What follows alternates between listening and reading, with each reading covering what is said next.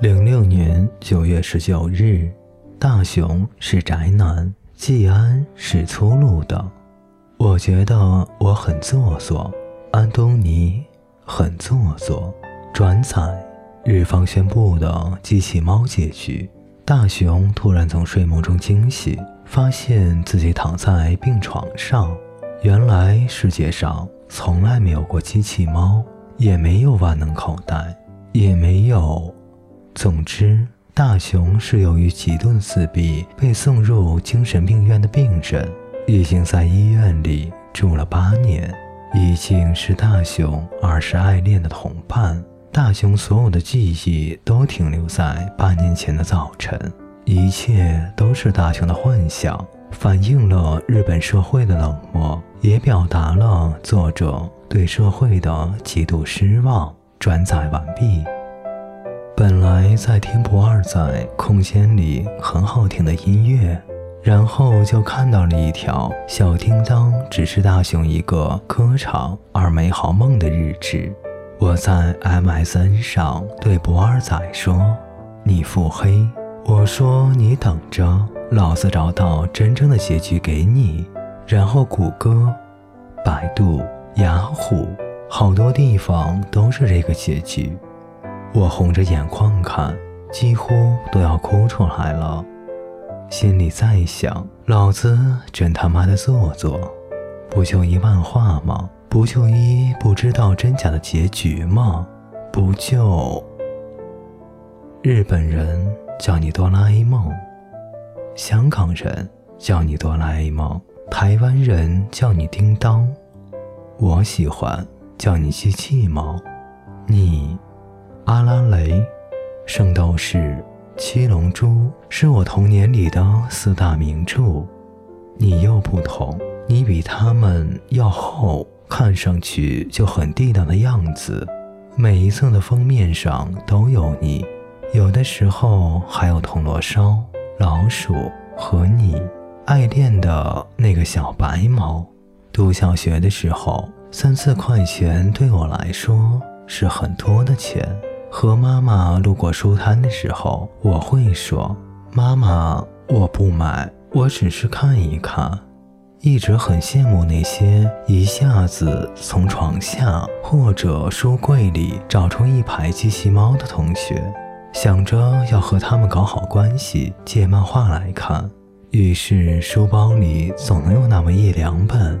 放学的路上，背着一个打屁股的大书包。手里拎着放着饭盒的尼龙口袋，认真的看，看到有意思的地方就翻回去再看。当时总幻想自己是大熊，在想会不会有一天我也能得到一个机器猫呢？那时候每周日下午正大综艺结束以后，我就在电视前中央台等着你。后来你的主题曲被范晓萱翻唱了。他是我喜欢的第一个艺人，一次演三个故事，每个故事六分三十秒左右。你成了我们家唯一允许可以边吃饭边看的动画。说不定大雄和易静就是我最初对爱情的认识。五月天唱：如果说最后一静没有嫁给大雄，那么一生相信的执着在一秒就会崩溃。记得第五十记忆里，强夫请机器猫吃铜锣烧。他说，只要机器猫变成他的机器人，就会每天让他吃铜锣烧，吃到饱。机器猫生气地离开了。大雄知道了以后很感动。机器猫说：“我的任务就是让大雄得到幸福啊。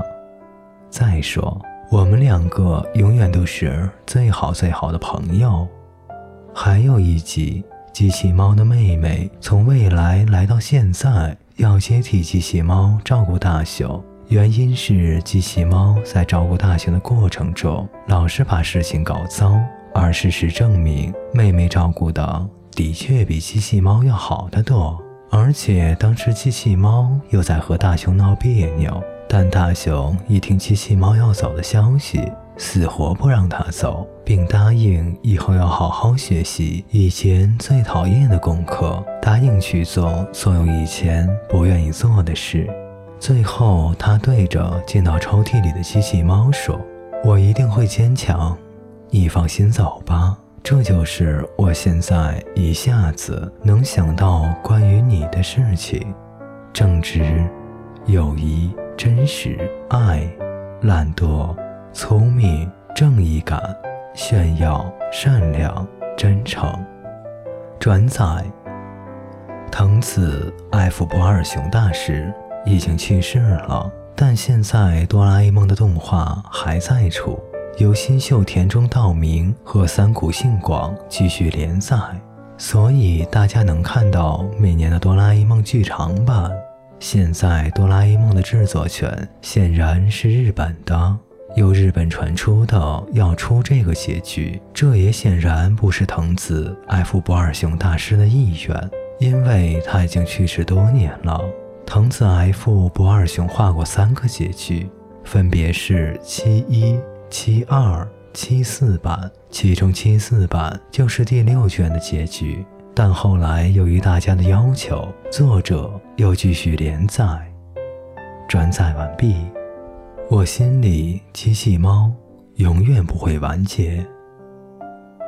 零六年九月二十日，一静注定当一辈子萝莉。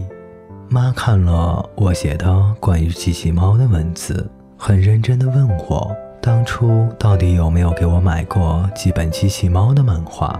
我说有过，她说还好，要不我会很难过的。